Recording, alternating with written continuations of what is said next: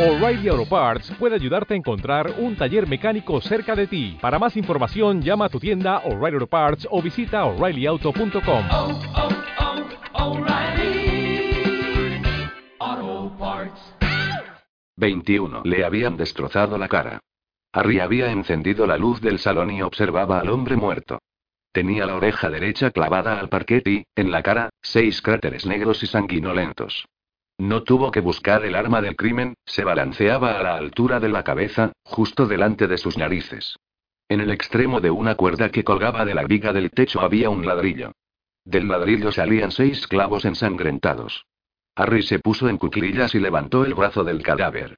El hombre estaba frío y, a pesar del calor que hacía en el salón, el rigor mortis ya había aparecido, estaba claro.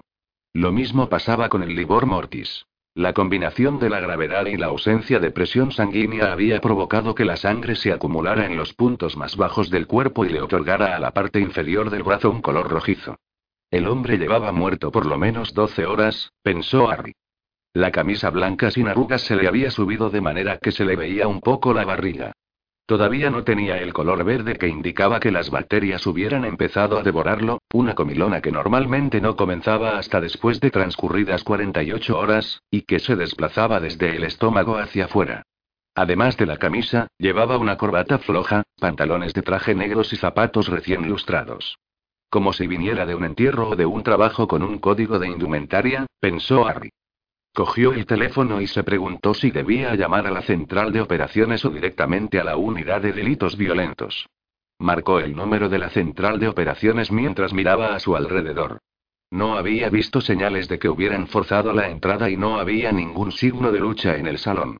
Aparte del ladrillo y el cadáver, no había señales de nada y Harry sabía que cuando vinieran los técnicos de la escena del crimen, no encontrarían nada. Ni huellas, ni pisadas ni rastros de Adam. Y los investigadores operativos no podrían avanzar un ápice, ningún vecino habría visto nada, ninguna de las cámaras de vigilancia de las gasolineras cercanas habrían captado una cara desconocida, no habría ninguna llamada reveladora efectuada o recibida en el teléfono de Schultz. Nada. Mientras Harry esperaba respuesta, fue a la cocina, y por costumbre, pisó con cuidado y procuró no tocar nada. Se fijó en la mesa de la cocina y en un platito donde había una rebanada de pan con mortadela a medio comer. Del respaldo de la silla colgaba una chaqueta de traje que hacía juego con los pantalones que llevaba el cadáver. Harry buscó en los bolsillos y encontró 400 coronas, una pegatina, un billete de tren y una tarjeta de identificación de la línea aérea. Tordes Schultz. La cara de sonrisa profesional de la foto se parecía a los restos de la cara que había visto en el salón. Central de operaciones. Tengo aquí un cadáver. La dirección es y la mirada de Harry se fijó en la pegatina. ¿Sí? Le parecía haberla visto antes. Diga. Harry cogió la pegatina. Arriba ponía Distrito Policial de Oslo en letras grandes. Debajo, Tordes Schultz y una fecha. Había visitado una comisaría tres días antes. Y ahora estaba muerto. Diga. Harry colgó. Se sentó. Pensó. Tardó hora y media en registrar la casa. Después pasó un trapo por todos los sitios donde podría haber dejado huellas dactilares y se quitó la bolsa de plástico que se había atado a la cabeza con una goma para no dejar pelos. Era la norma, todos los investigadores de asesinatos y otros agentes de policía que, por alguna razón, pudieran acceder a la escena de un crimen debían facilitar las huellas dactilares y una muestra de ADN. Si dejaba algún rastro, la policía tardaría cinco minutos en averiguar que había estado allí. El resultado del registro fueron tres bolsitas de cocaína y cuatro botellas de lo que Harry supuso que sería alcohol de contrabando. Por lo demás, tal y como había supuesto. Nada. Salió, se metió en el coche y se fue. El distrito policial de Oslo. Mierda, mierda. Cuando Harry llegó al centro y aparcó el coche, se quedó sentado mirando al parabrisas. Luego marcó el número de Beate. Hola, Harry. Dos cosas. Quiero pedirte un favor y darte una información anónima. Ha muerto otro hombre relacionado con el caso. Me lo acaban de comunicar. Así que lo sabéis. Dijo Harry sorprendido. El método se llama Xiuk. Significa escarabajo en ruso. ¿De qué estás hablando? Del ladrillo. ¿De qué ladrillo? Harry tomó aire. ¿De qué estás hablando tú? Goji Toai. ¿Quién es ese? El tío que atacó a Oleg. ¿Y? Lo han encontrado muerto en la celda. Harry miró directamente a unos faros delanteros que venían hacia él. ¿Cómo y? Lo están investigando. Parece que se ha colgado. Borra el C. Han matado al piloto también. ¿Cómo? Tordes Schultz está en el salón de su casa, en Gardermoen. Pasaron dos segundos antes de que Beate contestara. Informaré a la central de operaciones. De acuerdo. ¿Y qué era lo otro? ¿Qué? ¿Has dicho que querías pedirme un favor? Ah, sí. Harry se sacó la pegatina del bolsillo. Me pregunto si puedes mirar el registro de visitas de la recepción de la comisaría general. Mira a ver a quién visitó Tordes Schultz hace tres días. Otra vez se produjo un silencio. Beate. Sí. ¿Estás seguro de que este asunto es algo en lo que quiera estar involucrada, Harry? Estoy seguro de que es algo en lo que no quieres estar involucrada. Vete a la mierda. Harry colgó. Harry dejó el coche de alquiler en el aparcamiento que había al final de Quadraturen y fue caminando hacia el León. Pasó por delante de un bar, y la música que salía por la puerta abierta le recordó la noche de su llegada, la invitación de Nirvana. Come as you are. No se dio cuenta de que había entrado por la puerta abierta hasta que se vio delante de la barra de aquel local, que era alargado, igual que un intestino. Tres clientes se encogían sentados en sus taburetes como si estuvieran en un ágape funerario y llevaran varios meses esperando que alguien le pusiera fin. Allí olía a cadáver y se oía el chisporrotear de la carne. El camarero observó a Harry como diciéndole pido sal de aquí, coño, mientras desenroscaba despacio el corcho de un sacacorchos.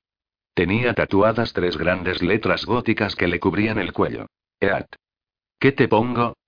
Gritó el camarero, y logró a duras penas acallar a Kurt Cobain, que le pedía a Harry que acudiese como un amigo, como un amigo, como un viejo enemigo y... Harry se humedeció los labios, que se le habían quedado secos de repente. Vio cómo movía las manos el camarero. Era un botellas de lo más sencillo, de esos que hay que saber manejar con mano firme, pero que, por otro lado, penetran profundamente en el corcho con tan solo un par de giros, así que no tardó nada. Aquel corcho estaba totalmente traspasado. O sea que aquello no era un bar de vinos. Entonces, ¿qué otra cosa servirían? Miró al reflejo desfigurado de sí mismo en el espejo que había detrás del camarero. La cara desfigurada. Pero no era solo la suya, eran todas las caras, las de todos los fantasmas. Y Tordes Schultz acababa de unirse a ellos. Buscó con la mirada a lo largo de las botellas de la repisa de espejo y encontró el objetivo, como un misil guiado por un localizador térmico. El viejo enemigo, Jim Beam. Kurt Cobain seguía cantando que no tenía pistola. Harry carraspeó. Solo una. Tienes que venir como eres, y no, no tengo pistola. Hizo el pedido. Jim Beam. No tengo pistola. Jim qué? Harry tragó saliva. Cobain repitió la palabra memoria. Harry había oído la canción cien veces, pero se dio cuenta de que siempre había pensado que Cobain cantaba de Morey, etc. Memoria. In memoriam. ¿Dónde había leído aquello? ¿En una lápida? Advirtió un movimiento en el espejo. El teléfono empezó a vibrarle en el bolsillo al mismo tiempo. ¿Jim qué? gritó el camarero, y dejó el sacacorchos en la barra. Harry sacó el teléfono. Miró la pantalla. R contestó. Hola, Raquel. Harry. Otra vez, un movimiento a su espalda. Solo oigo ruido, Harry. ¿Dónde estás? Harry se levantó y se fue rápidamente hacia la salida. Aspiró el aire contaminado del humo de tubos de escape, pero más fresco que el del bar. ¿Qué haces? preguntó Raquel. Estoy pensando si ir a la derecha o a la izquierda, dijo Harry. ¿Y tú? A punto de irme a la cama. ¿Estás sobrio? ¿Cómo? Ya me has oído. Y yo te estoy oyendo a ti. Cuando estás estresado lo noto, Harry. Y suena como si estuvieras en un bar. Harry sacó un paquete de camel. Cogió un cigarro. Se dio cuenta de que le temblaban los dedos. Me alegra que hayas llamado, Raquel. Harry. Logró encender el cigarro. ¿Sí? Hans Christian ha conseguido que Oleg permanezca en prisión preventiva en un lugar secreto. Es un sitio en Slandet, pero nadie sabrá dónde. No está mal. Es un buen hombre, Harry. No lo dudo. Harry. Aquí sigo. ¿Y si pudiéramos plantar pruebas? Supón que yo me declarase culpable del asesinato. ¿Me ayudarías? Harry tomó aire. No. ¿Por qué no?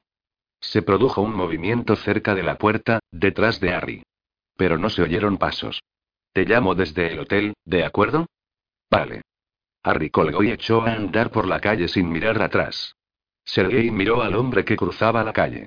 Lo vio desaparecer dentro del león. Había estado muy cerca. Muy cerca. Primero dentro del bar y ahora allí, en la calle. Sergei aún tenía la mano en el bolsillo de la chaqueta y apretaba fuerte el cuerno de ciervo de la empuñadura de la navaja.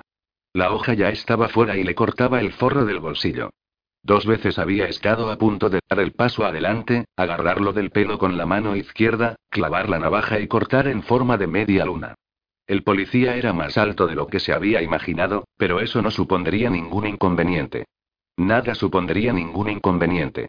Porque según le fue disminuyendo el pulso, notó que recuperaba la tranquilidad. La tranquilidad que había perdido, el lugar de la cual había ocupado el miedo. Y otra vez sintió que se alegraba, que esperaba con alegría la consumación, formar parte de una historia que ya estaba contada. Porque aquel era el lugar, la emboscada de la que había hablado Andrei.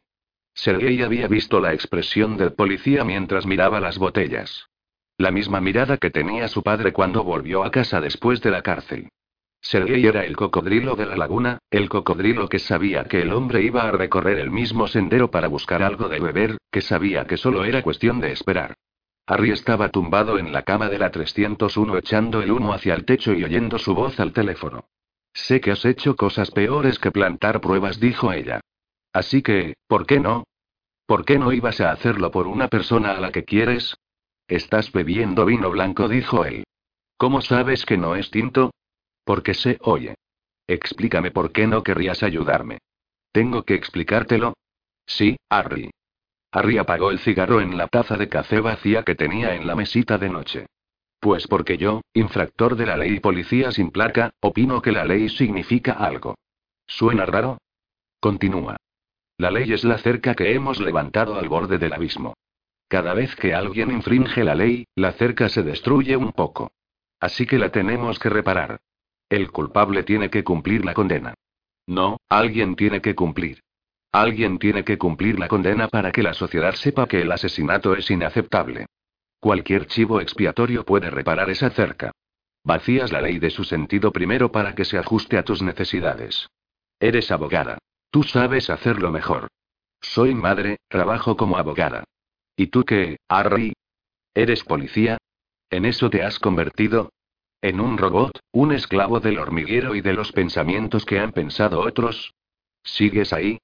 Sí. ¿Puedes responderme? Bueno. ¿Por qué crees que he venido a Oslo? Pausa. Harry. ¿Sí? Perdón. No llores. Lo sé. Perdona. No pidas perdón. Buenas noches, Harry. Joy, buenas noches. Harry se despertó. Había oído algo. Algo que había acallado el sonido de la luz y de sus propios pasos corriendo por el pasillo. Miró el reloj. 1.34. La barra de cortina rota estaba apoyada en el alféizar y proyectaba la silueta de un tulipán. Se levantó, fue hasta la ventana y miró hacia abajo, al patio interior. En el asfalto había un cubo de basura tumbado que tintineaba al rodar. Apoyó la frente en el cristal helado. 22. Era temprano y el tráfico de la mañana iba susurrando por Hernandsleyred mientras Truls caminaba hacia la entrada de la comisaría general. Vio el cartel rojo en el tilo justo antes de llegar a aquellas puertas tan curiosas con ojos de buey por ventanas. Se giró y retrocedió tranquilamente. Pasó las colas morosas que discurrían por las calles de Oslo. Entró en el cementerio, que encontró tan vacío como siempre a aquella hora. Por lo menos, por lo que a los vivos se refería. Se paró delante de la lápida de A.C. Rupp. No había ningún mensaje escrito, así que sería día de cobro. Se puso en cuclillas y cavó en la tierra junto a la lápida. Cogió el sobre marrón y lo desenterró. Resistió la tentación de abrirlo y ponerse a contar allí mismo. Se lo metió en el bolsillo de la chaqueta. Estaba a punto de levantarse, pero la repentina sensación de que lo observaban lo obligó a quedarse en cuclillas unos segundos más, como si estuviera contemplando a C. Ruth y reflexionando sobre la brevedad de la vida o alguna tontería semejante. Quédate sentado, Bernsen. Una sombra cayó sobre él, y con ella un frío, como si el sol hubiese desaparecido detrás de una nube.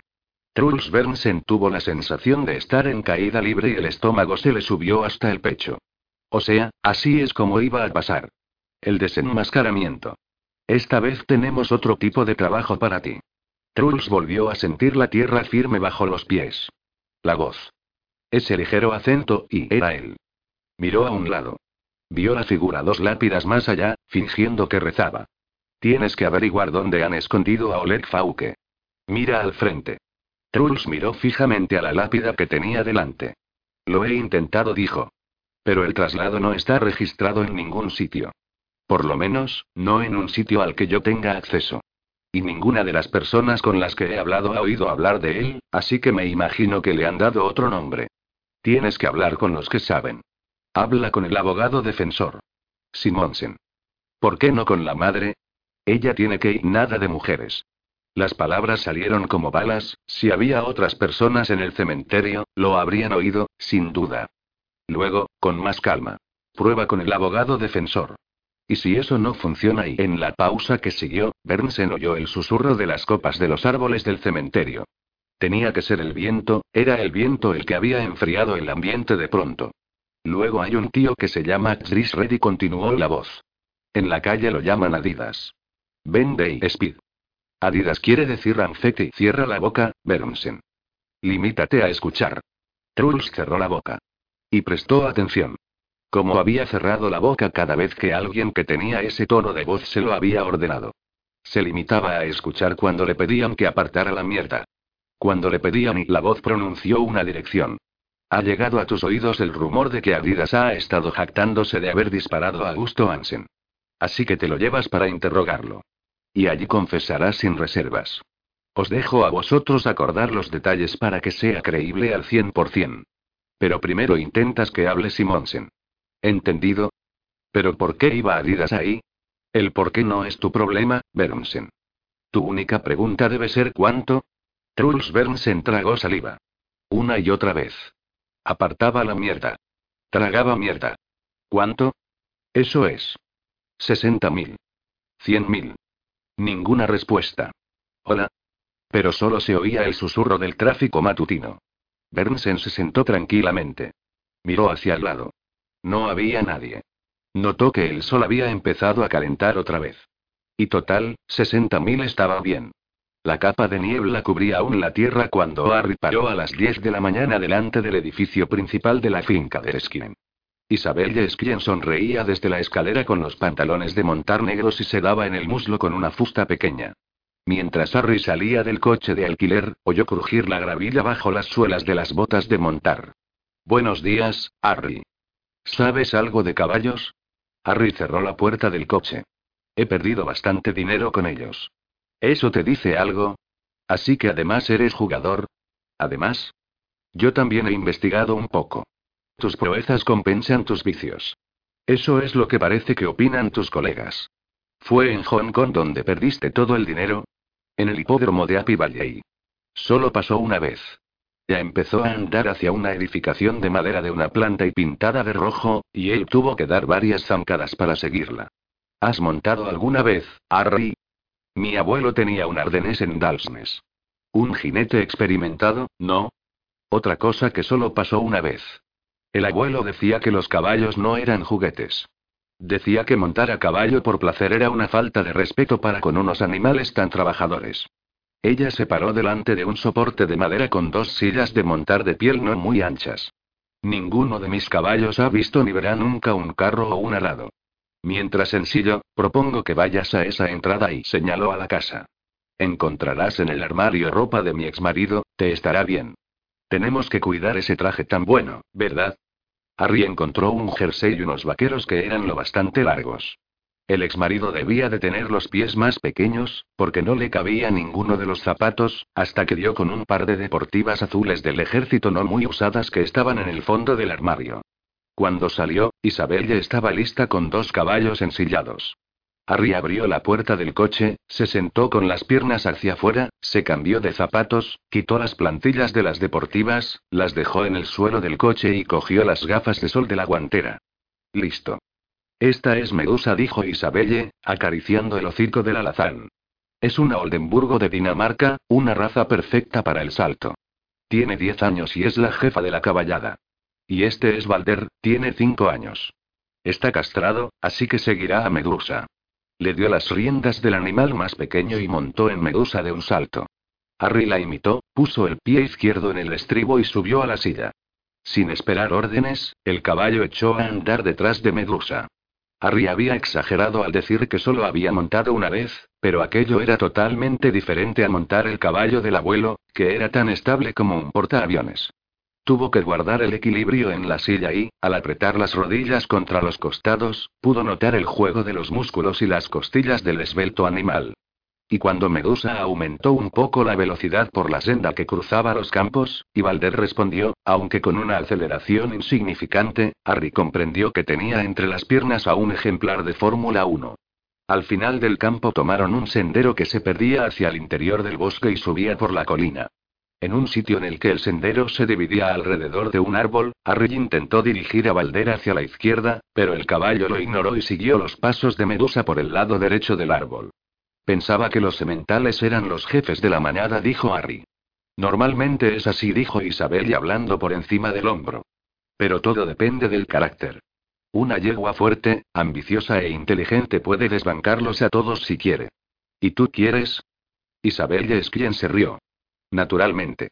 Si uno pretende conseguir algo, tiene que quererlo.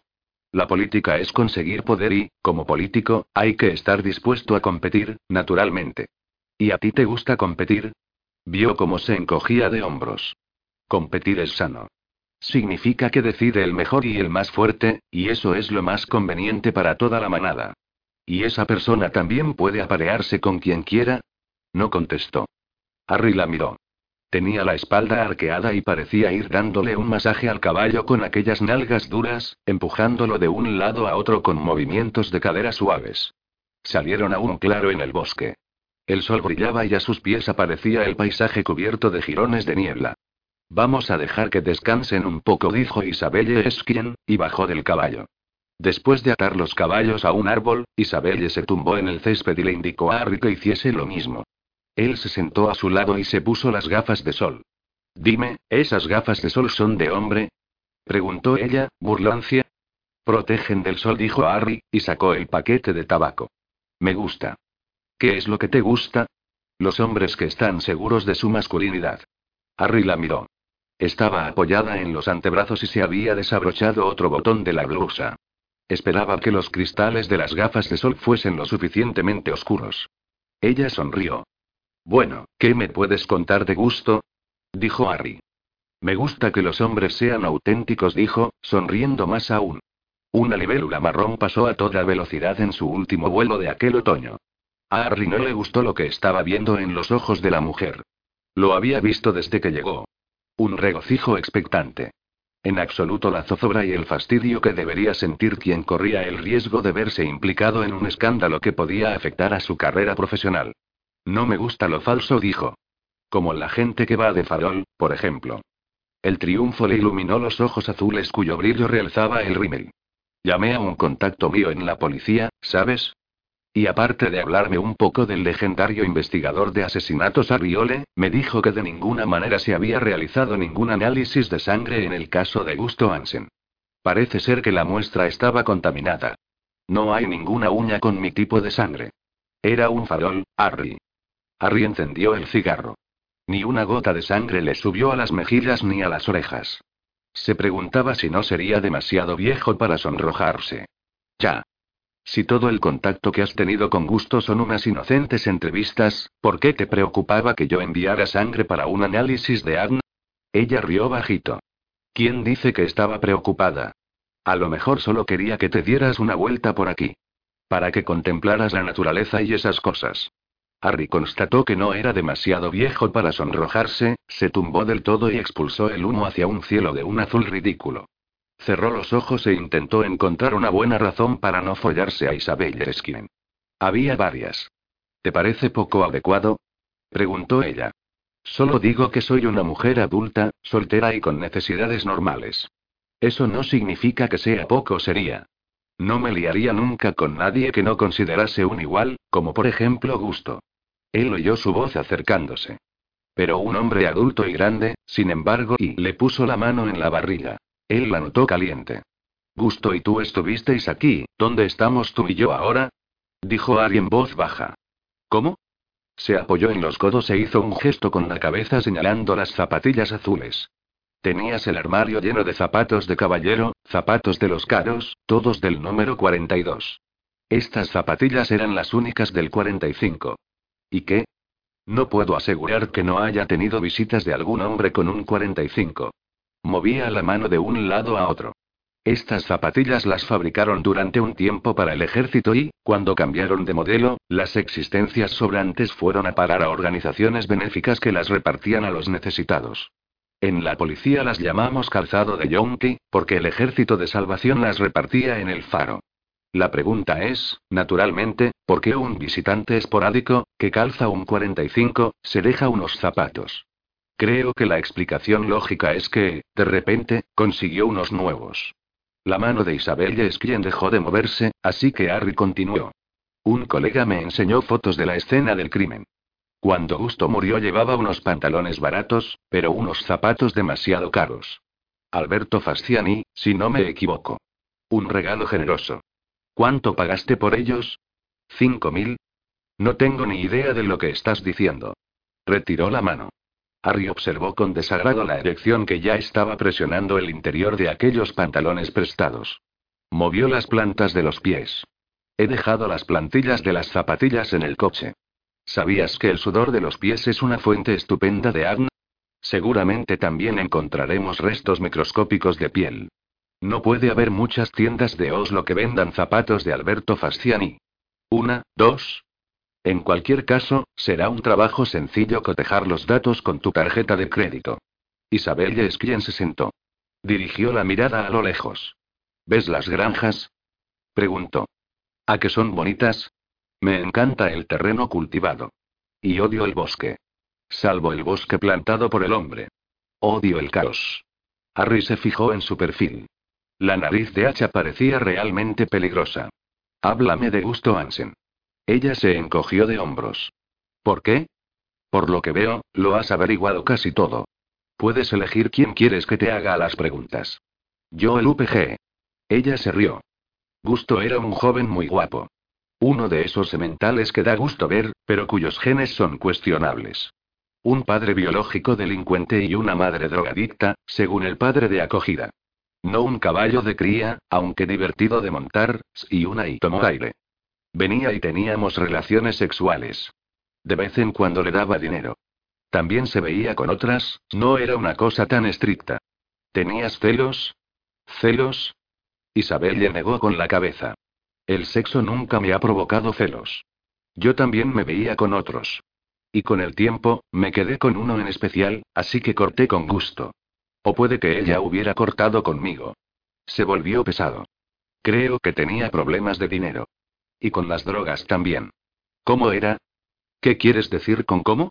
Era egoísta, poco de fiar, encantador.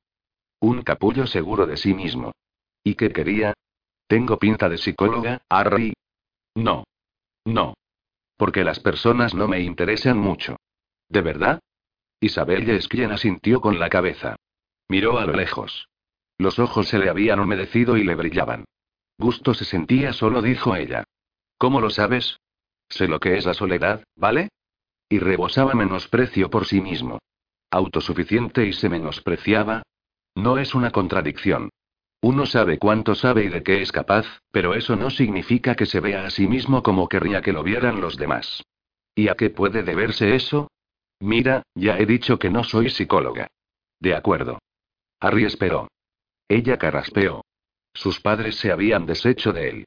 ¿Qué crees que puede hacerle eso a un chico?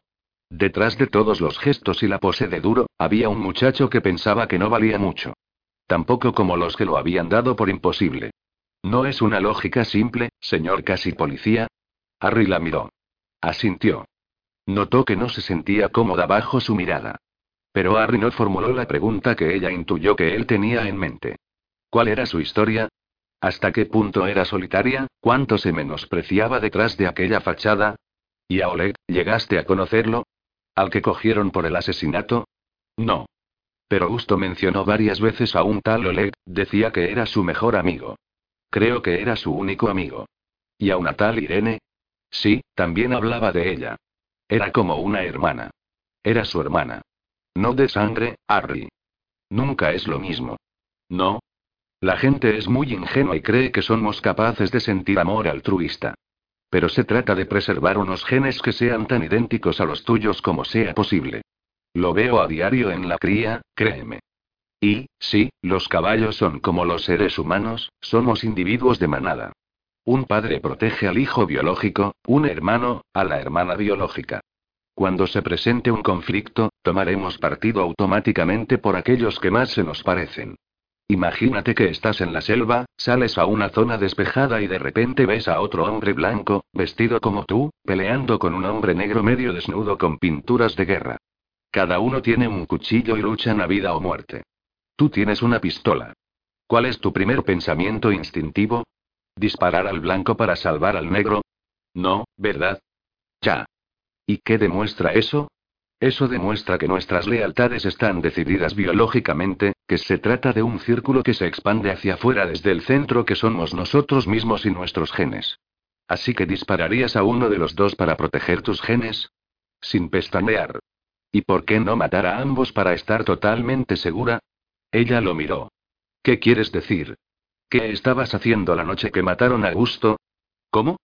Entornó los ojos para protegerse del sol y lo miró con una amplia sonrisa. ¿Sospechas que yo maté a Gusto, Harry? ¿Y qué quiero dar con ese tal Oleg? Tú contesta. Recuerdo dónde estaba porque, precisamente, se me vino a la cabeza cuando me enteré del asesinato por el periódico. Estaba en una reunión con representantes del grupo de investigación de estupefacientes de la policía. ¿Quieres nombres? Harry negó con la cabeza. ¿Algo más? Bueno. Ese tío, Dubai. ¿Qué sabes de él? Dubai, sí. Pues tampoco como todo el mundo. Se habla de él, pero la policía no llega a ningún sitio. Es lo de siempre, los cabecillas profesionales acaban escabulléndose. Harry trató de advertir alguna alteración en el tamaño de las pupilas, en el color de las mejillas. Pero si Isabel es quien mentía, mentía muy bien. Te lo pregunto puesto que has limpiado las calles de camellos, pero has dejado a Dubai a unas bandas sin importancia. Yo no, Harry. Yo solo soy una secretaria del gobierno municipal que sigue las disposiciones de la concejal de Asuntos Sociales y la política de la Asamblea Municipal. Y eso que llamas limpieza, en realidad, lo ha llevado a cabo la policía. Ya. Noruega es un pequeño país de cuento. Pero yo he pasado los últimos años en el mundo real, es quien, y el mundo real está manejado por dos tipos de personas. Las que buscan poder y las que buscan dinero. El primer tipo quiere una estatua. El otro, placer. Y la moneda que utilizan cuando hacen negocios entre sí para obtener lo que quieren se llama corrupción. Tengo cosas que hacer hoy, ole. ¿A dónde quieres llegar?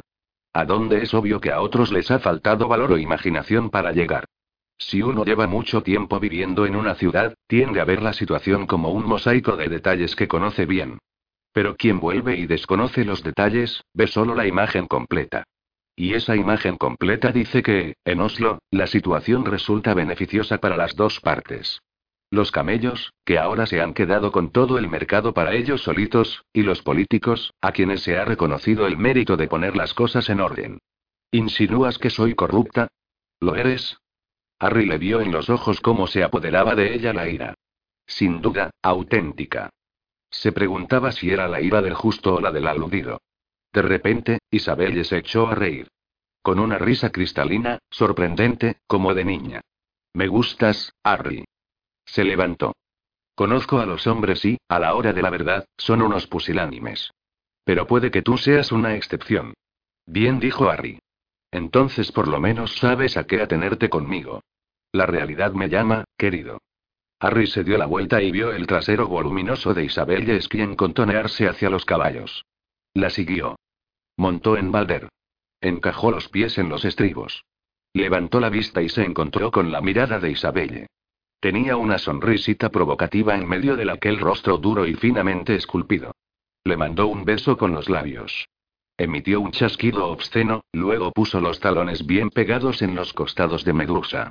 Y arqueó la espalda suavemente cuando el gran animal arrancó de un salto hacia adelante. Balder reaccionó sin previo aviso, pero a Harry le dio tiempo de sujetarse en el último momento. Recuperaron la ventaja. Los cascos de Medusa iban provocando una lluvia de terrones de barro húmedo. Aquel ejemplar adulto entrenado para el salto aumentó la velocidad y arribió la cola del caballo tiesa justo en el momento en que se perdía tras una curva. Agarró las riendas más cerca de la crin, como le había enseñado su abuelo, pero sin tensarlas. El sendero era tan estrecho que las ramas iban dándole en la cara, pero se encogió en la silla y apretó las rodillas con fuerza contra el costado de Valder. Sabía que no lograría pararlo, así que se concentró en mantener los pies en los estribos y la cabeza baja. En el extremo del campo de visión pasaban los árboles como rayas rojizas. Se levantó automáticamente un poco en la silla y puso el peso en las rodillas y en los estribos. Los músculos del caballo se tensaban y se hinchaban bajo su peso.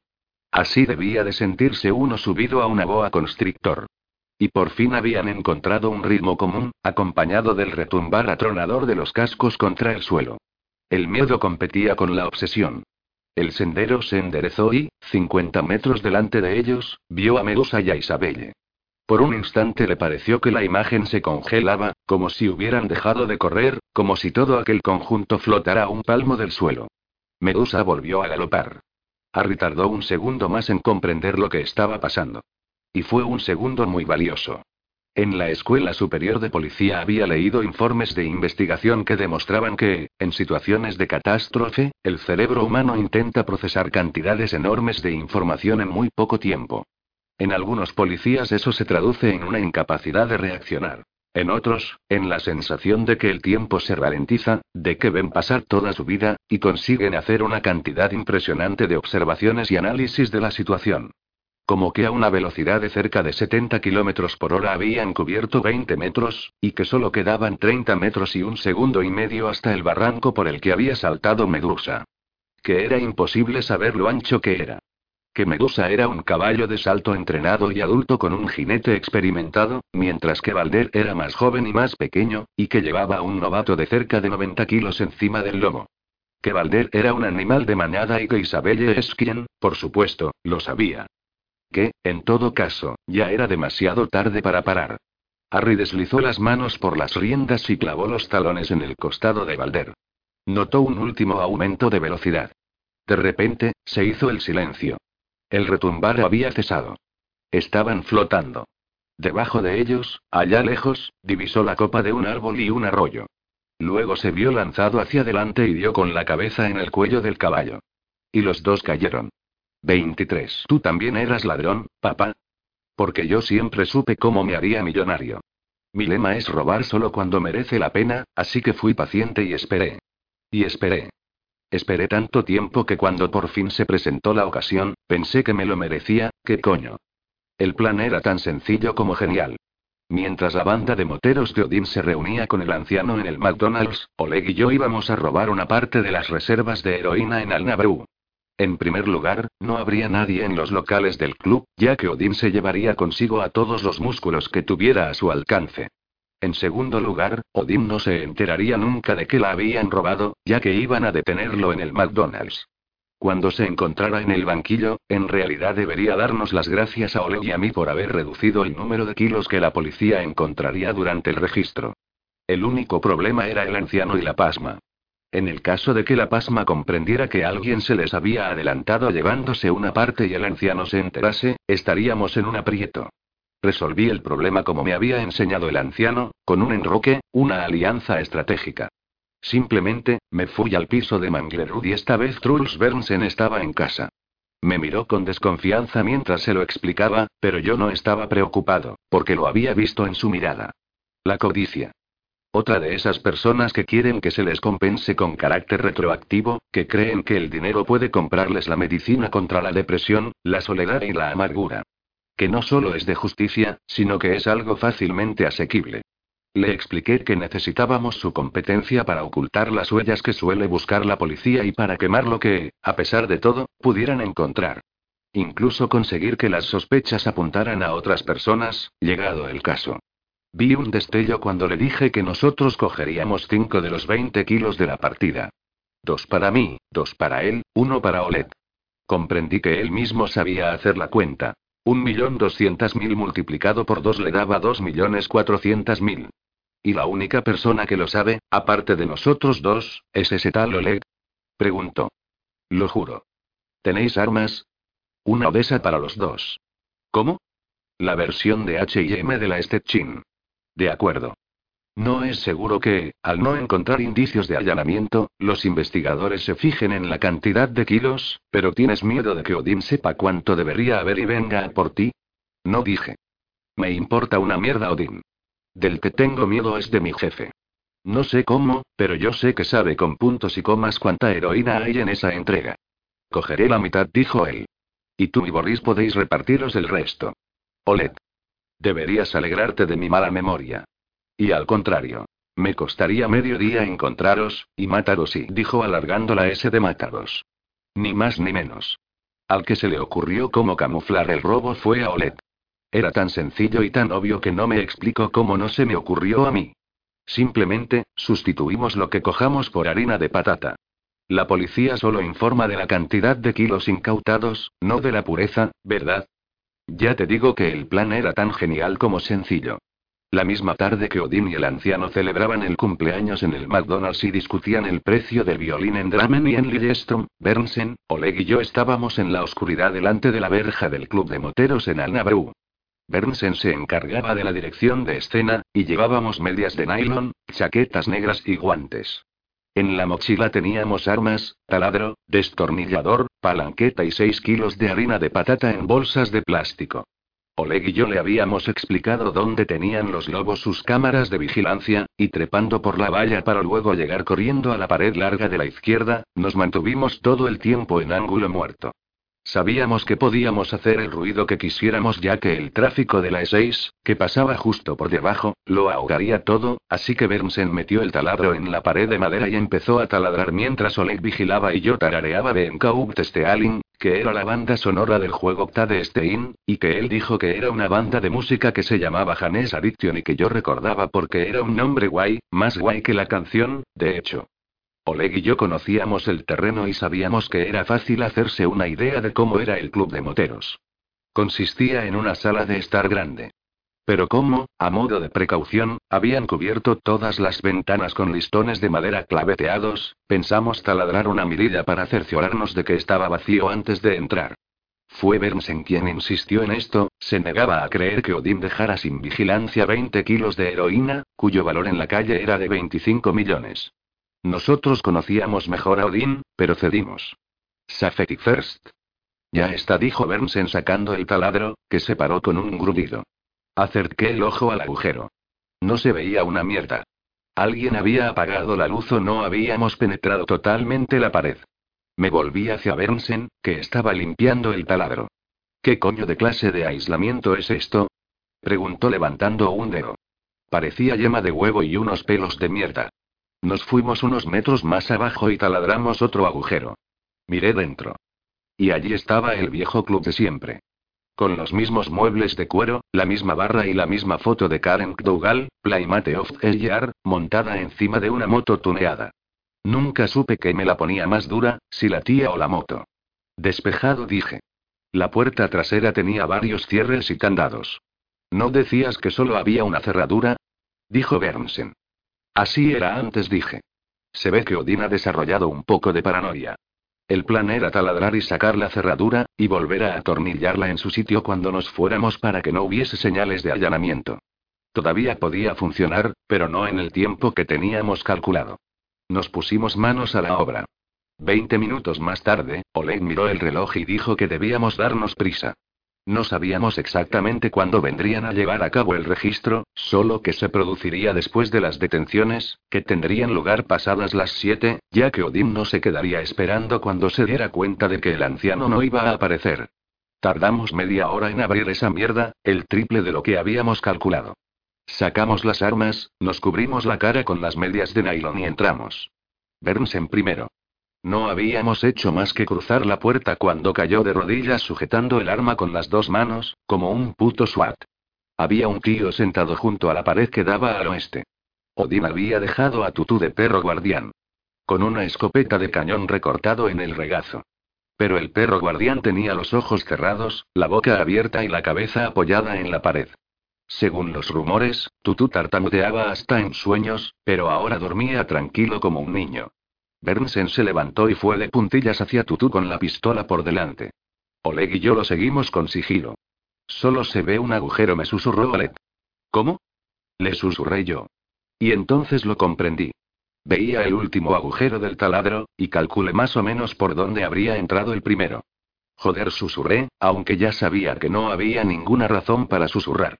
Bernsen se acercó a Tutú. Le dio un empujón. Tutú se cayó de la silla, de lado. Quedó tendido boca abajo con la cara sobre el hormigón, de forma que pudimos ver el agujero redondo en el cogote. Está taladrado, vale, dijo Bernsen. Metió el dedo en el agujero de la pared. Joder, le susurré a Olet. ¿Qué probabilidades hay de que pase una cosa así, eh? Pero no contestó. Miraba fijamente al cadáver con una expresión en la cara como de no saber si vomitar o echarse a llorar. Gusto susurró. ¿Qué hemos hecho? No sé lo que me pasó, pero empecé a reír. Simplemente, imposible contenerme. El madero, con aquella mandíbula inferior que parecía una excavadora y aquella pose tan graciosa. La desesperación de Oleg, con la cara aplastada bajo la media de nylon. Y la boca abierta de Tutú, que realmente había demostrado que tenía cerebro, a pesar de todo. Me reí tanto que empecé a gritar. Hasta que de repente me atizaron un bofetón y vi que me saltaban chispas delante de los ojos. Compórtate, si no, te doy otra, dijo Bernsen, y se frotó la mano. Gracias, dije, y lo decía en serio. Vamos a buscar la droga. Antes tenemos que pensar lo que vamos a hacer con el tío taladrado, dijo Bernsen. Es demasiado tarde, dije. Ahora sí que van a darse cuenta de que ha entrado alguien. No si nos llevamos a Tutú al coche y atornillamos la cerradura, dijo Olet con voz débil y llorosa. Si descubren que falta algo de la droga, pensarán que ha sido él quien se lo ha llevado.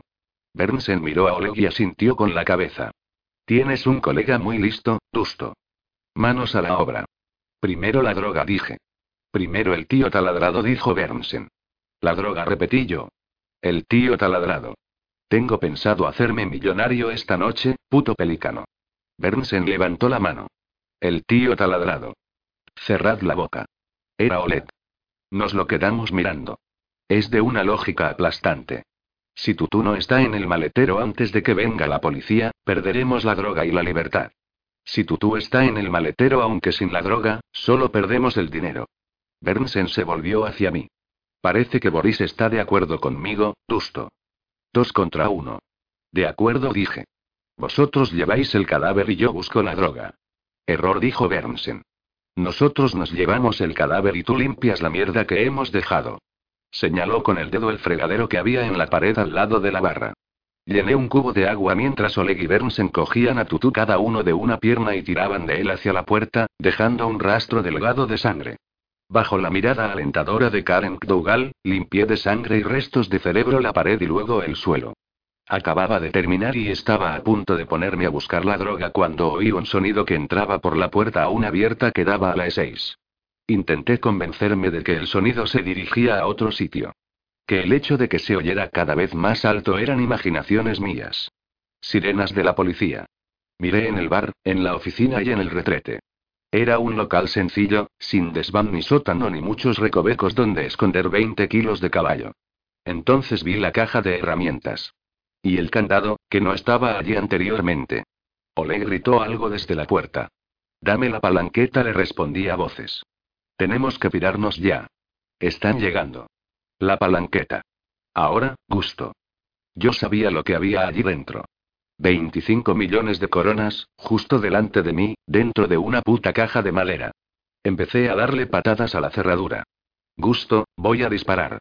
Me volví hacia Olet. Me estaba apuntando con la puta pistola rusa. No es que yo creyera que iba a acertar a esa distancia, estaba a más de 10 metros, pero el simple hecho de que me apuntara y si te cogen a ti, nos cogen a todos, gritó con un nudo de llanto en la garganta. Vamos. Volví a aporrear la cerradura. El sonido de las sirenas era cada vez más fuerte.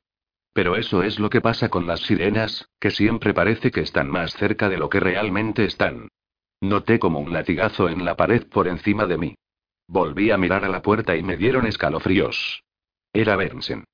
Estaba allí con el arma reglamentaria humeándole en la mano. La próxima no falla, dijo tranquilamente. Le di una última patada y salí corriendo. Acabábamos de saltar la valla y salir a la carretera. Nos habíamos quitado las medias de nylon cuando vimos los faros delanteros de los coches de policía. Fuimos andando tranquilamente hacia ellos. Nos pasaron por delante a toda velocidad y pararon a la entrada del club. Nosotros seguimos hasta el montículo donde Bernsen había dejado el coche. Nos metimos dentro y nos fuimos de allí con calma. Cuando dejamos atrás el club, me di la vuelta y miré a Oleg, que iba en el asiento trasero. Las luces azules le iluminaban la cara, enrojecida por el llanto y por la media de nylon. Era como si se hubiera quedado vacío por completo, lo único que hacía era mirar la oscuridad, como si estuviese listo para morir. Ninguno de nosotros dijo nada hasta que Bernsen se detuvo en una parada autobús en Sinsen. ¿La has cagado? Dusto dijo. ¿Cómo iba yo a saber lo de las carraduras? dije.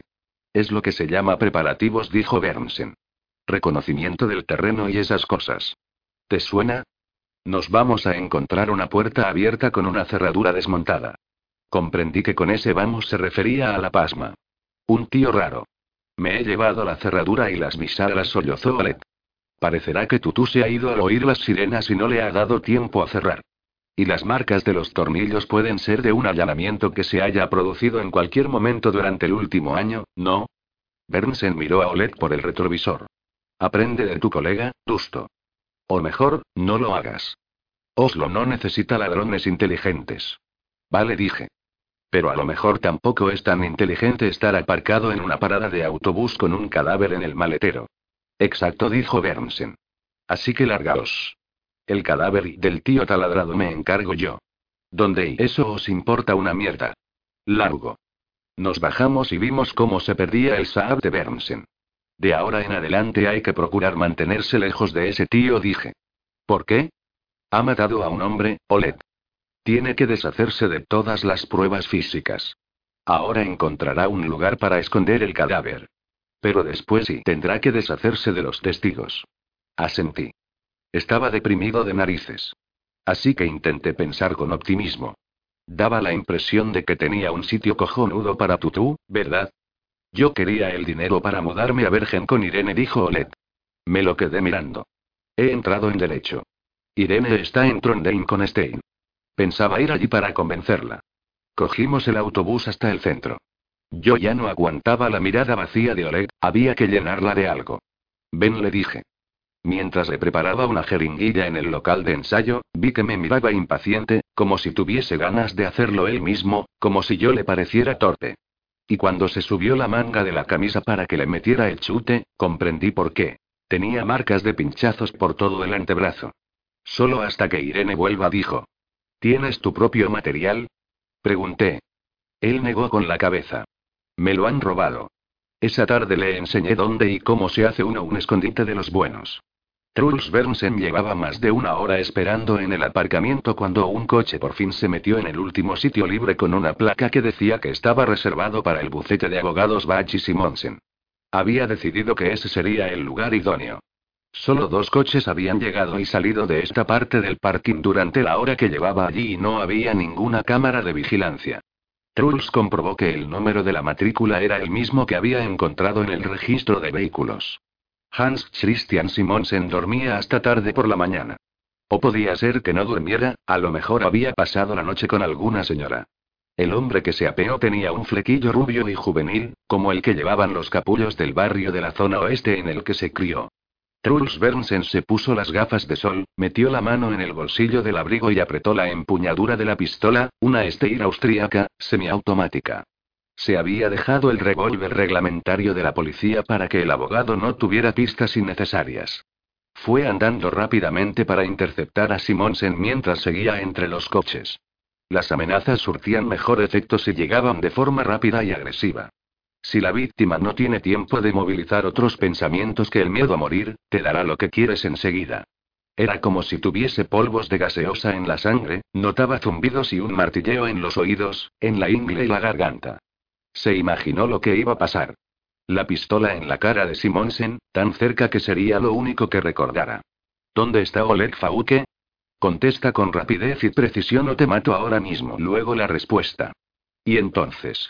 Si avisas a alguien o cuentas que esta conversación ha tenido lugar, volvemos y te matamos. ¿Comprendido? Sí. O quizá asentiría con un simple gesto de pasmo. Una mección involuntaria, tal vez. Truls sonrió al pensarlo. Aumentó la velocidad. El martilleo le había llegado ya al estómago. Simonsen. El abogado levantó la vista. Y se le iluminó la cara. Hola. Bernsen. Truls Bernsen, ¿verdad? A Truls se le petrificó la mano en el bolsillo del abrigo. Y se le quedaría cara de al helado, porque Simonsen se rió con ganas. Tengo buena memoria para las caras, Bernsen. Tú y tu jefe, Mikael Bellman, investigabais el caso de desfalco en el Museo Eiler. Yo era el abogado defensor. Me temo que vosotros ganasteis el caso. Simonsen volvió a reír. Una risa de esas joviales e ingenuas del oeste de Oslo. La risa de gente que había crecido en un lugar donde todo el mundo le deseaba lo mejor a todo el mundo, un lugar con abundancia suficiente para poder concedérsela a los demás. Truls odiaba a todos los Simonsen de este mundo. ¿Puedo hacer algo por ti, Bernsen? Yo y Truls Bernsen buscaba algo que decir. Pero no era su fuerte acordarse de lo que haría cara a cara con y con qué. Con gente que pensaba más rápido, y él lo sabía, fue fácil en Alnabru, entonces solo estaban los dos muchachos, entonces podía dar órdenes. Pero Simón se vestía traje, tenía estudios, hablaba diferente, con superioridad, él y mierda. Solo quería decirte hola. Hola. Dijo Simonsen con la interrogación en la cara y en el tono de voz. Hola, dijo Bernsen y forzó una sonrisa. Mala suerte con ese caso. Nos cogerás la próxima vez. Se fue hacia la salida con paso firme. Notaba la mirada de Simonsen en la espalda. Esconder la mierda, comer mierda. Que se vayan todos al infierno. Prueba con el abogado defensor, y si eso no funciona, hay un tipo que se llama Chris Reddy, todo el mundo lo llama Adidas. El vendedor de Speed. Truls esperaba tener algún pretexto para atizarle durante la detención. Harry iba nadando hacia la luz, hacia la superficie. La luz era cada vez más intensa y salió. Abrió los ojos y miró directamente al cielo. Estaba boca arriba. Algo entró en su campo de visión. La cabeza de un caballo. Y luego otra más. Se hizo sombra con la mano. Había alguien encima de uno de los caballos, pero la luz lo cegaba. La voz venía de lejos. Creía que me habías dicho que nunca habías montado a caballo, Harry. Harry soltó un lamento y se levantó. Valder había sobrevolado el barranco y había aterrizado al otro lado con las patas delanteras, de modo que Ari había caído hacia adelante, se había estampado la cabeza en el cuello de Valder, se le habían salido los estribos y se había deslizado por un lado mientras sujetaba las riendas con fuerza. Recordaba vagamente que había arrastrado a Valder consigo, pero había logrado apartarse de una patada para que no le cayera encima media tonelada de caballo. Tenía la sensación de haberse partido el espinazo, pero, por lo demás, se sentía más o menos entero. El caballo de mi abuelo no era de los que saltan barrancos, dijo Harry. ¿Barrancos? dijo Isabel Esquien riéndose y dándole las riendas de Valder.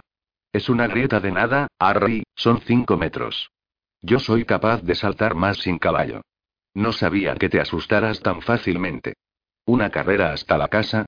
Valder, dijo Ari acariciándole el hocico al caballo mientras veían a Isabel Esquien y Medusa desaparecer hacia el campo abierto. ¿Conoces el paso relajado? Harry paró en una gasolinera de la E6 y pidió un café.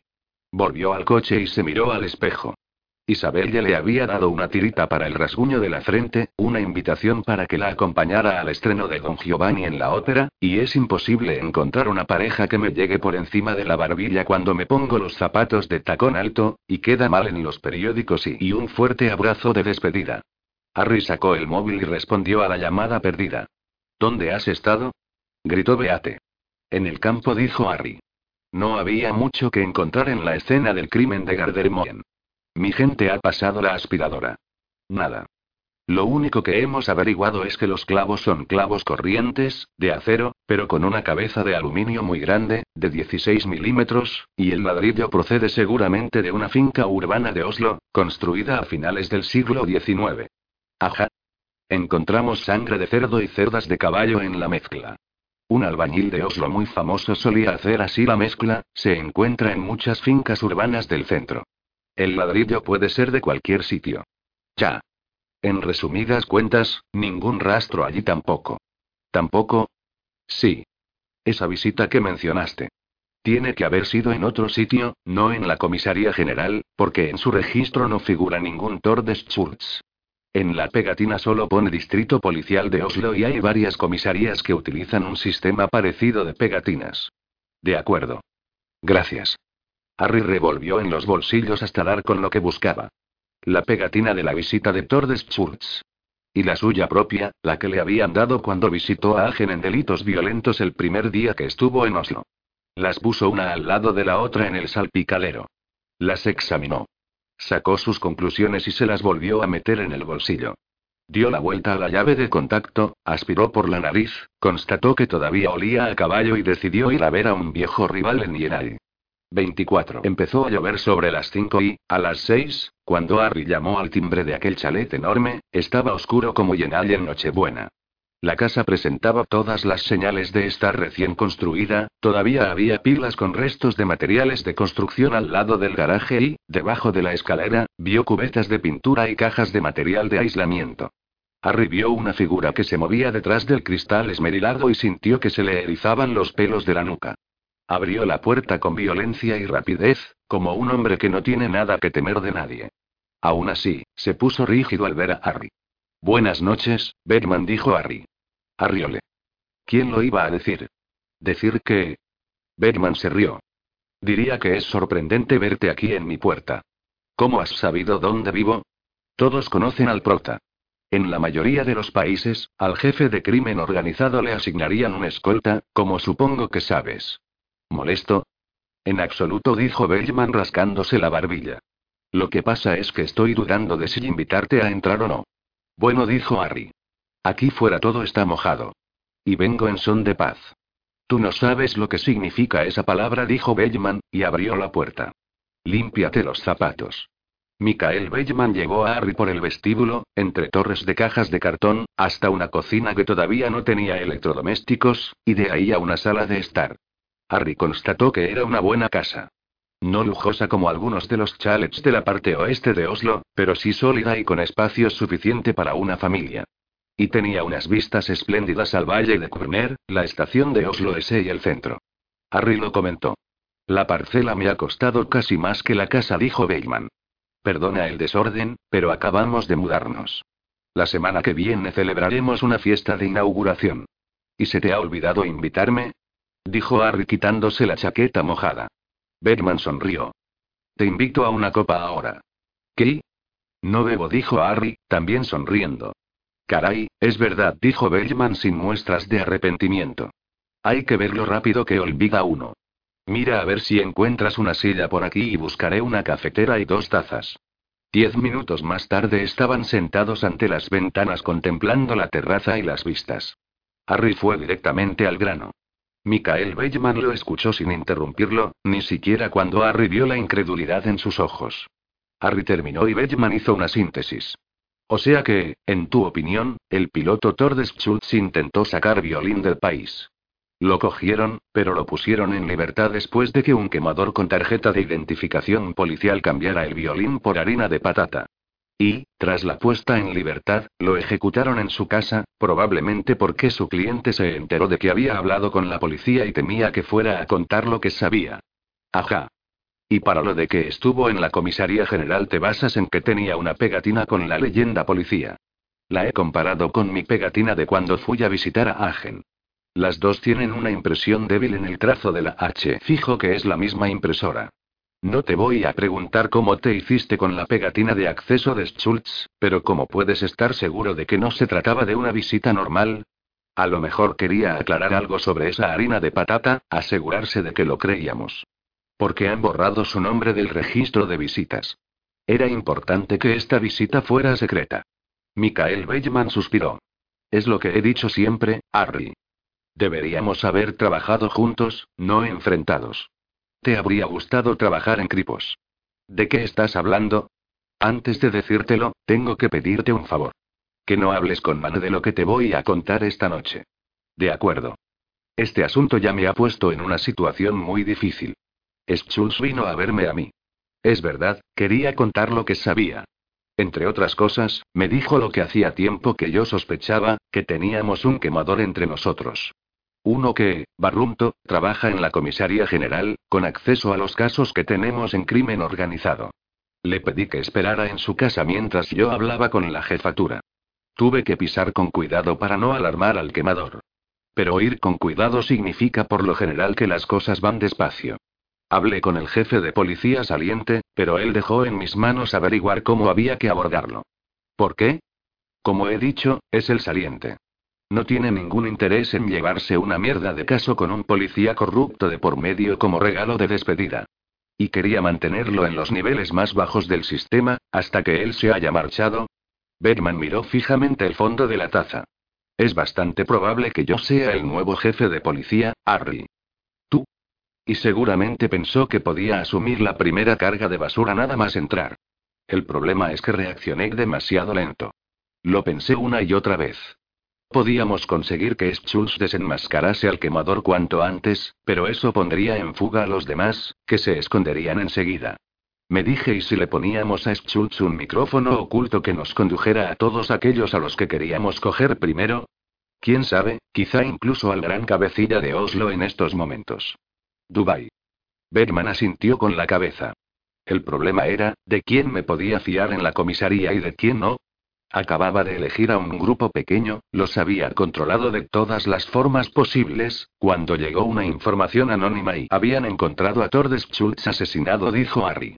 Bergman lo miró inquisitivamente. Y ahora dijo Harry, tienes el problema de que, si llega a saberse que actuaste con demasiada lentitud, podría perjudicar tu nombramiento. Eso también dijo Bateman. Pero no es lo que más me preocupa. El problema es que nada de lo que Schultz me contó se puede utilizar. Estamos igual que antes. Este supuesto policía que visitó a Schultz en el calabozo y que pudo haber cambiado la droga y sí, se identificó como agente de policía. El inspector jefe del aeropuerto de Oslo cree recordar que se llamaba Thomas algo. Tenemos cinco Thomas en la comisaría general. Ninguno de ellos pertenece a crimen organizado. Envié fotos de nuestros Thomas, pero él no reconoció a ninguno. O sea, por lo que sabemos, el quemador ni siquiera es policía. Solo una persona con tarjeta de identificación policial falsa, o lo más probable, alguien como yo, alguien que ha sido policía. ¿Por qué? Harry se encogió de hombros. Hay que ser policía para engañar a un policía. Alguien abrió la puerta de entrada. Cariño. Gritó Bateman. Estamos aquí dentro. Se abrió la puerta de la sala de estar y por ella asomó la cara bonita y bronceada de una mujer de unos 30 años. Tenía el pelo rubio recogido en una cola de caballo y Harry le recordó a la exmujer de Tiger Woods. He dejado a los niños con mamá. ¿Vienes, cariño? Bergman carraspeó. Tenemos visita. Ella ladeó la cabeza. Ya lo veo, cariño. Bergman miró a Harry con una expresión frustrada en la cara, como diciendo ¿qué quieres que haga? Hola, dijo ella, y le lanzó a Harry una mirada burlancia. Papá y yo traemos una carga nueva en el remolque. ¿Te apetece ir? Tengo la espalda fatal y, de repente, me han entrado unas ganas locas de irme a casa, murmuró Harry. Apuró el café y se levantó. Otra cosa dijo Harry cuando él y Benjamin estaban en el porche. La visita que te comenté, en el Radium Hospitalet. ¿Sí? Había un tío allí, un investigador encorvado y extraño, Martín Pran. Solo es una sensación que tengo, pero me pregunto si podrías vigilarlo por mí. ¿Por ti? Sorry, la fuerza de la costumbre. Por la policía. Por el país. Por la humanidad. ¿Una sensación? Es más o menos lo que tengo en este caso, si pudieras informarme de lo que encontré, sí, lo pensaré. Gracias, Micael. Harry notó lo extraño que le resultaba decir el nombre de pila de ese hombre. Se preguntaba si alguna vez lo había hecho. Micael abrió la puerta a la lluvia, y los envolvió un aire frío. Siento lo del chico, dijo Bateman. ¿Cuál de ellos? Los dos. Ya. ¿Sabes qué? Yo conocí a Augusto Hansen. Vino aquí una vez. ¿Aquí? Sí. Un chico muy guapo. Como y Bergman buscaba las palabras. Se rindió. ¿Tú también estabas enamorado de Elvis cuando eras jovencito? Man crush, como dicen los americanos. Bueno, dijo Harry, y sacó el paquete de tabaco. No. Estaba seguro de que las manchas blancas de pigmentación de Michael Bellman llameaban de color rojo. El chico tenía ese tipo de cara. Y era muy carismático. ¿Qué quería? Hablar con un agente. Había un grupo de colegas ayudándome con la casa. Cuando solo cuentas con el sueldo de policía, tienes que hacer tú mismo todo el trabajo que puedas, ya lo sabes. ¿Con quién habló? ¿Con quién? Bergman miró a Harry. O mejor dicho, dirigía la vista a Harry, pero en realidad la tenía fija en algo muy lejano, algo que parecía que acabara de descubrir. Pues no me acuerdo. Esos yonkis siempre están deseando dar un soplo y conseguir un billete de mil para un chute. Buenas noches, Harry. Ya había caído la noche cuando Harry cruzaba Cuadraturen. Una caravana paró algo más arriba en la calle, delante de una de las prostitutas negras. Se abrió la puerta y tres chicos que no tendrían más de 20 años salieron de un salto. Uno grababa mientras el otro se dirigía a la mujer. Ella negó con la cabeza. Seguramente, no quería participar en un gangbang que luego colgarían en YouPorn. En su país también había internet. Familia, parientes. A lo mejor creían que el dinero que mandaba a casa lo ganaba trabajando de camarera. A lo mejor no lo creían, pero tampoco preguntaban. Cuando Harry se acercó, uno de los chicos escupió en el asfalto delante de ella y dijo con voz chillona de borracho. Chearni ligeras. Harry se encontró con la mirada cansada de la mujer negra. Inclinaron la cabeza como si hubieran reconocido un rasgo común. Los otros dos chicos se irguieron al ver a Harry. Muchachos altos y bien alimentados. De mejillas sonrosadas y bíceps de gimnasio, tal vez un año de kickboxing o karate. Buenas noches, buena gente, dijo Harry sonriendo sin aminorar la marcha. Pasó de largo, oyó la puerta al cerrarse y la aceleración del motor. Por la puerta salía siempre la misma melodía. Come as you. La misma invitación. Harry aminoró el paso. Un momento. Volvió a acelerar, siguió adelante sin mirar ni a la derecha ni a la izquierda. La mañana siguiente, a Harry lo despertó el móvil. Se incorporó en la cama, cerró fuerte los ojos para protegerse de la luz que entraba por la ventana sin cortinas, alargó el brazo hacia la chaqueta que tenía colgada en la silla, buscó en los bolsillos hasta que encontró el móvil. Dime. Soy Raquel. Casi le faltaba el aliento de lo nerviosa que estaba. Han soltado a Olet. Está libre, Harry. 25. Harry se quedó bajo la luz matutina plantado en medio de aquella habitación de hotel sin cortinas. Aparte de la oreja derecha, que le tapaba el teléfono, estaba desnudo. En la habitación de enfrente, al otro lado del patio, lo observaba con ojos somnolientos una mujer que masticaba una rebanada de pan con la cabeza ladeada. Hans Christian no lo ha sabido hasta que ha llegado al despacho hace 15 minutos, dijo Raquel. Lo soltaron ayer por la tarde. Otro chico ha confesado haber disparado a Augusto. ¿No es fantástico, Harry? Sí, pensó Harry. Era fantástico. Tanto que era increíble. ¿Quién ha confesado? Un tal Chris Reddy, alias Aridas. Pertenece al ambiente de la droga. Le pegó un tiro a gusto porque le debía dinero de anfetaminas. ¿Dónde está Oleg ahora? No lo sabemos. Acabamos de enterarnos. Piensa, Raquel. ¿Dónde puede estar? La voz de Harry sonó más dura de lo que pretendía. ¿Qué y qué pasa? La confesión. La confesión es lo que pasa, Raquel. ¿Qué pasa con la confesión? ¿No lo comprendes? Es una confesión falsa. No, no. Hans Christian dice que es detallada y muy verosímil. Por eso han soltado a Oleg ya. El tal Adidas dice que le disparó a gusto porque le debía dinero. Así que es un asesino frío y calculador. Y luego le entran remordimientos y confiesa. Pero cuando vio que estaban a punto de condenar a la persona equivocada y anda ya. Un drogadicto desesperado tiene solo una cosa en la cabeza, drogarse. Sencillamente no hay sitio para los remordimientos, créeme. El tal Adidas es un colgado sin blanca y, a cambio de la debida recompensa, está más que dispuesto a confesar un asesinato para retractarse más tarde, después de que hayan puesto en libertad al protagonista. ¿No ves cuál es el plan? El gato ha visto que no logrará entrar en la jaula del pájaro y para. Gritó Raquel a punto de echarse a llorar. Pero Harry no paró. Y así que deberá sacar al pájaro de la jaula. La oyó llorar. Sabía que probablemente solo había dicho en voz alta lo que ella ya casi había intuido por sí misma, aunque sin atreverse a pensarlo del todo. Harry, por favor, ¿no puedes tranquilizarme? Él no contestó. No quiero seguir teniendo miedo, susurró ella. Harry tomó aire. Lo hemos conseguido antes, y lo vamos a conseguir otra vez, Raquel. Colgó.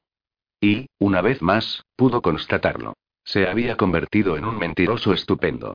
La mujer de la ventana de enfrente lo saludó con tres dedos con un gesto perezoso. Harry se pasó la mano por la cara. Ahora solo era cuestión de quién encontraría primero a Oleg, él o ellos. Pensar. A Oleg lo habían puesto en libertad el día anterior por la tarde, en algún lugar de Slandet. Un yonki deseando pillar violín. Se iría derecho a Oslo, a Plata, si es que no tenía una reserva en un escondite secreto. No podía ir a la calle Usman, la escena del crimen seguía acordonada.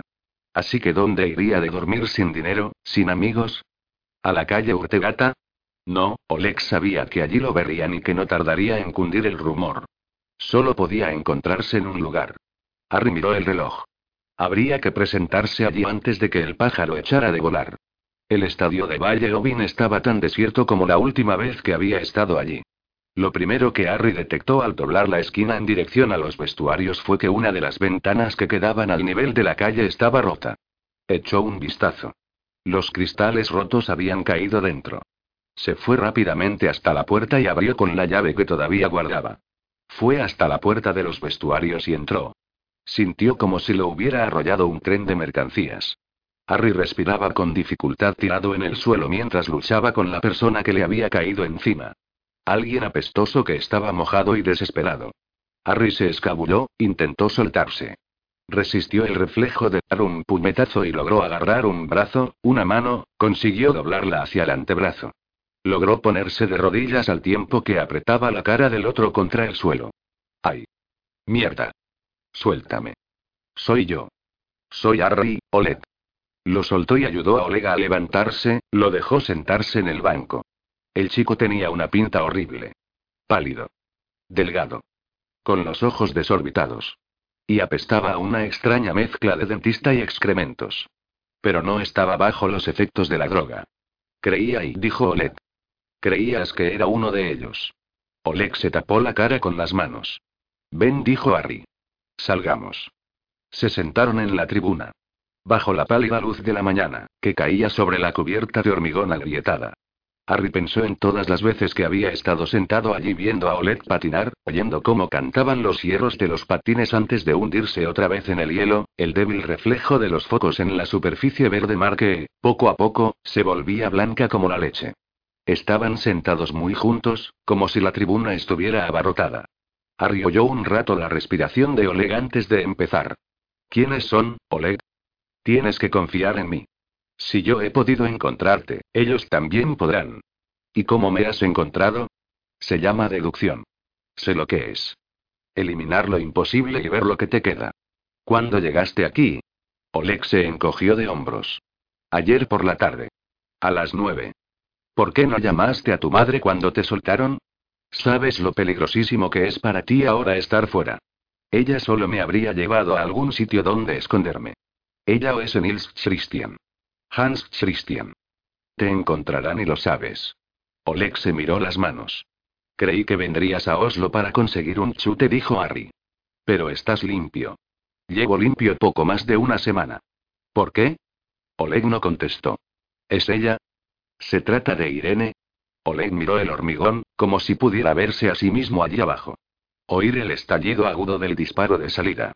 Asintió lentamente con la cabeza. Soy el único que intenta encontrarla. Solo me tiene a mí. Harry no dijo nada.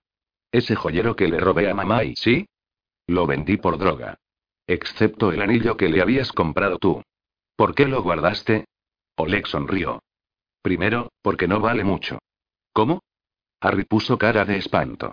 ¿Estás diciendo que me engañaron? Oleg se echó a reír. ¿Un anillo de oro con una mella negra? Se llama latón. Le añaden un poco de plomo, por el peso. Entonces, ¿por qué no vendiste también la baratija? Mamá ya no se lo pone. Así que quería dárselo a Irene. Cobre, plomo y pintura dorada. Oleg se encogió de hombros. Me parecía bien. Recuerdo cómo se alegró mamá cuando se lo pusiste en el dedo. ¿Qué más recuerdas? Domingo. La plaza de Bescantorjet. Los rayos del sol brillaban en oblicuo y las hojas otoñales crujían bajo nuestros pies al caminar. Tú y mamá sonreíais y os reísteis por algo. Yo tenía ganas de cogerte de la mano. Pero ya no era un niño pequeño. Compraste el anillo en una caseta donde vendían el ajuar de una herencia. ¿Te acuerdas de todo eso? Sí. Y pensé que si Irene se ponía igual de contenta que mamá y se puso igual de contenta, Oleg miró a Harry. Parpadeó. No me acuerdo. Supongo que estábamos colocados cuando se lo di. Harry tragó saliva. La tiene él, dijo Olet. ¿Quién? Dubai. Él tiene a Irene. La mantiene como rehén para que yo no hable. Harry miró a Oleg, que inclinó la cabeza. Por eso no he dicho nada. ¿Pero lo sabes? ¿Y te han amenazado con lo que le pasaría a Irene si hablas? No es necesario. Saben que no soy tonto. Además, tienen que cerrarle la boca a ella también. La tienen, Harry. Harry se sentó encima del muro. Recordaba que solían sentarse exactamente así antes de las carreras importantes. Con la cabeza inclinada, en silencio, como si se concentraran juntos. Oleg no quería consejos. Y Harry no tenía ninguno que darle. Pero a Oleg le gustaba estar allí sentado con él, sin más. Harry carraspeó. Aquella carrera no era de Oleg. Si queremos tener la menor posibilidad de salvar a Irene, debes ayudarme a encontrar a Dubai, dijo Harry. Oleg miró a Harry. Se puso las manos debajo de los muslos y empezó a dar pataditas con los pies. Como hacía siempre. Y asintió con la cabeza. Empieza por el asesinato, dijo Harry. Tómate el tiempo que te haga falta. Oleg cerró los ojos unos segundos. Y los volvió a abrir. Estaba colocado, acababa de meterme violín al lado del río, justo detrás de nuestro apartamento de la calle Usman. Era más seguro, ya me había pasado alguna vez, cuando iba a chutarme en el apartamento, los otros estaban tan desesperados que se me echaban encima para robarme la jeringuilla, ¿sabes? Harry inclinó la cabeza. Lo primero que descubrí cuando subí la escalera fue que la puerta de la oficina de enfrente estaba forzada. Otra vez. No le di mayor importancia. Entré en nuestra sala de estar, y allí estaba Gusto. Delante de él había un tío con un pasamontañas. Estaba apuntando a Gusto con una pistola. Y no sé si fue la droga o qué, pero sabía que no se trataba de un robo, que iban a matar a Gusto. Así que reaccioné instintivamente. Me abalancé sobre la mano que sujetaba la pistola, pero demasiado tarde, le dio tiempo a disparar. Me caí al suelo y cuando miré hacia arriba, estaba tumbado al lado de Gusto y tenía una pistola apuntándome a la frente. El hombre no dijo una palabra y yo estaba seguro de que iba a morir. Olet cayó y aspiró con fuerza. Pero parecía que no se decidía.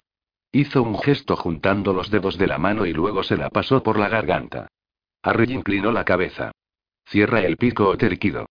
Repitió el movimiento y yo asentí para indicarle que lo había entendido. Y se fue. Gusto sangraba como un cerdo y comprendí que necesitaba asistencia médica cuanto antes. Pero no me atrevía a irme.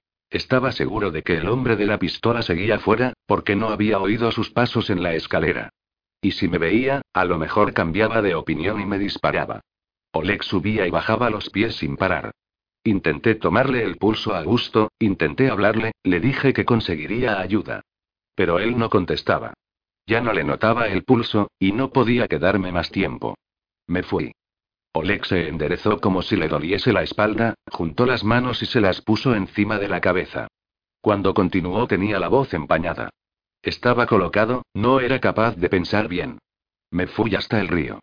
Pensé tirarme al agua. A lo mejor tenía suerte y me ahogaba. Entonces oí las sirenas. Y llegaron y, y solo era capaz de pensar en el gesto que el tío hizo con los dedos y cómo se pasó la mano por la garganta. Y que tenía que mantener la boca cerrada. Porque sé cómo es esa gente, los he oído hablar de cómo lo hacen. ¿Y cómo lo hacen? Te cogen por donde más te duele. Al principio me preocupaba mamá. Pero era más fácil coger a Irene, dijo Harry. Nadie reaccionaría si una chica de la calle desaparecía un tiempo. Oleg miró a Harry. Tragó saliva. ¿Así que me crees? Harry se encogió de hombros. Soy fácil de engañar cuando se trata de ti, Olet. Por lo visto, es así cuando uno es y cuando uno y ya sabes. A Oleg se le llenaron los ojos de lágrimas. Pero y pero es totalmente inverosímil. Todas las pruebas y las cosas encajan, dijo Harry. Te cayó pólvora cuando te abalanzaste sobre el encapuchado, de ahí los residuos en el brazo. Te manchaste de la sangre de gusto cuando le tomaste el pulso. Y entonces fue cuando le dejaste encima las huellas dactilares. La razón por la que nadie vio salir a nadie más que a ti después del disparo es que el asesino entró en la oficina, salió por la ventana y bajó por la escalera de incendios que da al río. Por eso no oíste pasos en la escalera. Oleg fijó la mirada pensativa en algún lugar del pecho de Harry. ¿Pero por qué mataron a Gusto? ¿Y quién lo hizo? No lo sé. Pero creo que tú conoces a quienes lo asesinaron. Yo. Sí. Por eso utilizó gestos en vez de hablarte. Para que no reconocieras su voz. Y el pasamontañas indica que tiene miedo de que otros del entorno también puedan reconocerlo.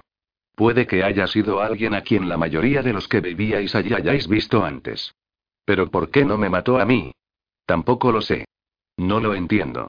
Intentaron matarme después, en la cárcel, a pesar de que no había dicho ni una palabra. A lo mejor el asesino no tenía instrucciones detalladas sobre qué hacer con los posibles testigos. Dudó. Por un lado podías desenmascararlo por la silueta, el lenguaje corporal o el modo de andar si lo habías visto varias veces anteriormente. Por otro lado, estabas tan colocado que a lo mejor no te fijaste mucho. ¿La droga salva vidas? Dijo Olet con una sonrisa tristona. Sí, pero su jefe no estaría de acuerdo con su evaluación cuando le dieron el informe después. Claro que ya era demasiado tarde. Así que para estar seguros de que no hablaras, secuestraron a Irene. Sabían que mantendría la boca cerrada mientras la tuvieran a ella, ¿por qué matarme entonces? Porque aparecí yo, dijo Harry. ¿Tú? Sí. Han sabido que estaba en Oslo desde que aterricé. Sabían que yo sí podía hacerte hablar, que no era suficiente contener a Irene. Por eso Dubai ordenó que te silenciaran en la cárcel. Olega sintió lentamente con la cabeza. Háblame de Dubai, dijo Harry. No lo he visto nunca. Pero creo que he estado una vez en su casa. ¿Y dónde es eso? No lo sé. Augusto y a mí nos recogieron sus lugartenientes y nos llevaron a una casa, pero tuve que ir con los ojos vendados. ¿Y sabes que era la casa de Dubai? Lo entendí por lo que dijo Augusto. Y olía habitado. Sonaba como una casa con muebles y alfombras y cortinas, no sé si me entiendo. Continúa. Nos llevaron a un sótano y allí me quitaron la venda. Había un hombre muerto en el suelo. Nos dijeron que era lo que les hacían a los que intentaban engañarlos. Que lo mirásemos detenidamente. Y luego contáramos lo que había pasado en Alnabru. ¿Por qué la puerta no estaba cerrada cuando llegó la policía? ¿Y por qué Tutu había desaparecido? ¿Alnabru? Luego te lo cuento. De acuerdo. Ese hombre, ¿cómo lo mataron? ¿Qué quieres decir? ¿Tenía pinchazos en la cara? ¿O le habían disparado? No te lo he dicho. No entendí de qué había muerto hasta que Peter le pisó el estómago al cadáver. Entonces le salió agua de las comisuras de la boca. Harry se humedeció los labios. ¿Sabes quién era el muerto? Sí. Un agente secreto que siempre andaba merodeando por donde estábamos nosotros. Lo llamábamos Sixpence, por la gorra inglesa que llevaba. Ya. Harry. ¿Sí? Oleg tamborileaba salvajemente con los pies en el hormigón. No sé mucho de Dubai. Ni siquiera Gusto quería hablar de él. Pero sé que si intentas cogerlo, morirás.